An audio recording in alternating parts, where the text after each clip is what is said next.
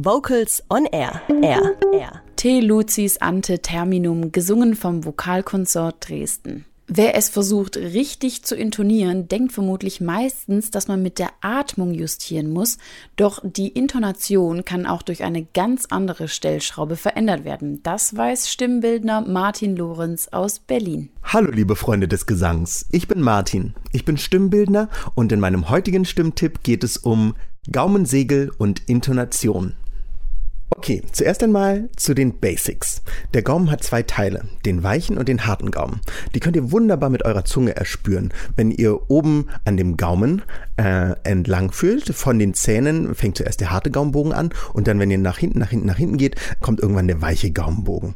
Heute geht es um den weichen Gaumenbogen, auch das Gaumensegel genannt. Gemeinsam mit der Zunge entscheidet dieses nämlich darüber, ob die Luft aus den Lungen, wenn ihr ausatmet, durch die Nase oder durch den Mund ausströmt. Oder durch beides partiell. Alles, was den Mundraum völlig abschließt, sorgt dafür, dass alle Luft durch die Nase strömt. Das sind zum Beispiel N-Sounds, M-Sounds und NG-Sounds. Beim M-Sound sind die Lippen halt geschlossen, beim N-Sound ist die Zunge oben am harten Gaumen und beim NG-Sound treffen der hintere Teil der Zunge und der Gaumenbogen aufeinander. Wenn wir Vokale singen, wollen wir vom Gaumenbogen das Gegenteil vom NG-Sound. Also nicht, dass der unten ist, sondern dass der oben ist. Wir wollen einen hohen Gaumenbogen haben, damit der Schall, so viel Schall wie möglich, ähm, direkt aus dem Mund zum Zuhörer kommt und nicht erst durch die Nasenwände gehen muss. Es sei denn, wir wollen irgendwelche Effekte erzeugen, so wie äh, Gitarren oder Synthesizer, Sounds oder so. Aber wenn ihr Text singt und Textverständlichkeit haben wollt, sollte der Gaumenbogen so hoch sein, wie er nur geht, damit euch die Leute besser verstehen. Dann, was passiert, wenn der Gaumenbogen ein bisschen hängt oder sehr hängt, wie bei mir jetzt gerade, ist, dass euch ähm, wie ein Schleier vor die Stimme gezogen wird. Das ist nicht so schön und angenehm, es sei denn, ihr wollt es so machen.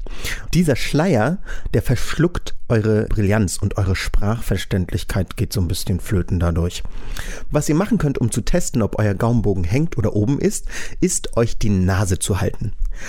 Wenn ihr euch die Nase zuhaltet und ihr hört euch so an, wisst ihr, dass euer Gaumenbogen hängt. Ich halte mir jetzt weiterhin die Nase zu, höre mich aber klar und deutlich an, fast als hätte ich mir die Nase nicht zugehalten. Man hört nur bei den N, M und NG-Sounds, dass ich mir die Nase zuhalte. Alle Vokale A, E, I, O, U lassen überhaupt nicht davon ausgehen, dass ich mir die Nase zuhalte. So, und die Übung, die ich euch heute mitgeben möchte, ist, dass ihr euch die Nase zuhaltet und damit ein bisschen rumspielt.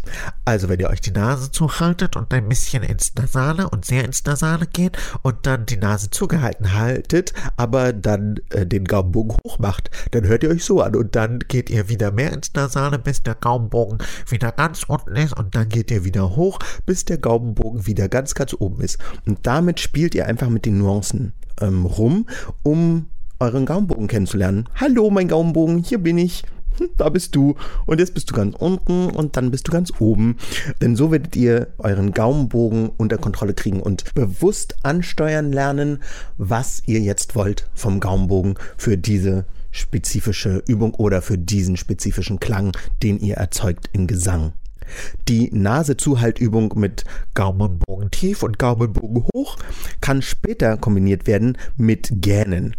Denn der Gähnmuskel ist der Muskel, der den Schildknorpel runterzieht beim Gähnen. Und der Gaumenbogen ist einer der Gegenspieler zu diesem Muskel. Der Schildknorpel ist das Teil, wo der Adamsapfel vorne dran ist. Das sieht man bei Männern immer sehr gut. Ich kann meinen Schildknorpel ganz nach unten tief ziehen, aber den Gaumenbogen oben lassen. Würde ich das nicht machen, würde, wenn ich den Schildknorpel nach unten ins Gähnen ziehe, das passieren. Ich würde mich sehr dumpf anhören. Schildknorpel tief und weit ist das, was euch Volumen und Tragfähigkeit in eure Stimme bringt. Der Gaumenbogen muss aber dagegenhalten, der muss nach oben, sodass ihr Dunkelheit und Weite kombinieren könnt mit helle Brillanz und Textverständlichkeit. Dafür muss der Gaumenbogen hoch, hoch, hoch nach oben. Dazu aber auch mehr in meinem nächsten Stimmtipp Nummer 3. Was den übrigens auch bei vielen Menschen hochbringt, ist entweder ein Staunen, oh, ah, oder äh, ein Erschrecken. da, da könnt ihr ihn vielleicht sogar gut fühlen, wenn ihr hineinfühlt. Wie er hochgeht und an eure Schädeldecke klatscht.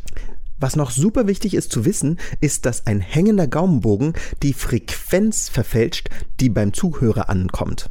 Das bedeutet, wenn ihr in eurem Chor oder Ensemble singt oder auch einfach auf eine Aufnahme rauf singt und Leute euch feedbacken, oh, ihr seid äh, zu tief so, ihr seid nicht richtig auf dem Ton und ihr aber total das Gefühl habt, nee, nee, ich singe genau die Frequenz, kann das daran liegen, dass euer Gaumenbogen hängt. Das heißt, wenn alles so ein bisschen schief und krumm ist in eurem Ensemble und alle so ein bisschen müde sind und weil der Gaumenbogen hat eine Tendenz zu hängen, wenn man müde ist. Wenn es also der Fall sein sollte, dass ihr euch zu tief anhört, obwohl ihr meint, den genau richtigen Ton mit genau der richtigen Frequenz zu singen, könnte es daran liegen, dass euer Gaumenbogen hängt. Das heißt, macht ein paar Übungen, ähm, vielleicht auch miteinander, ähm, wo ihr den Gaumenbogen bewegt, hoch, runter, hoch, runter, hoch, runter, hoch, runter, hoch. Auf jeden Fall beim Hochenden.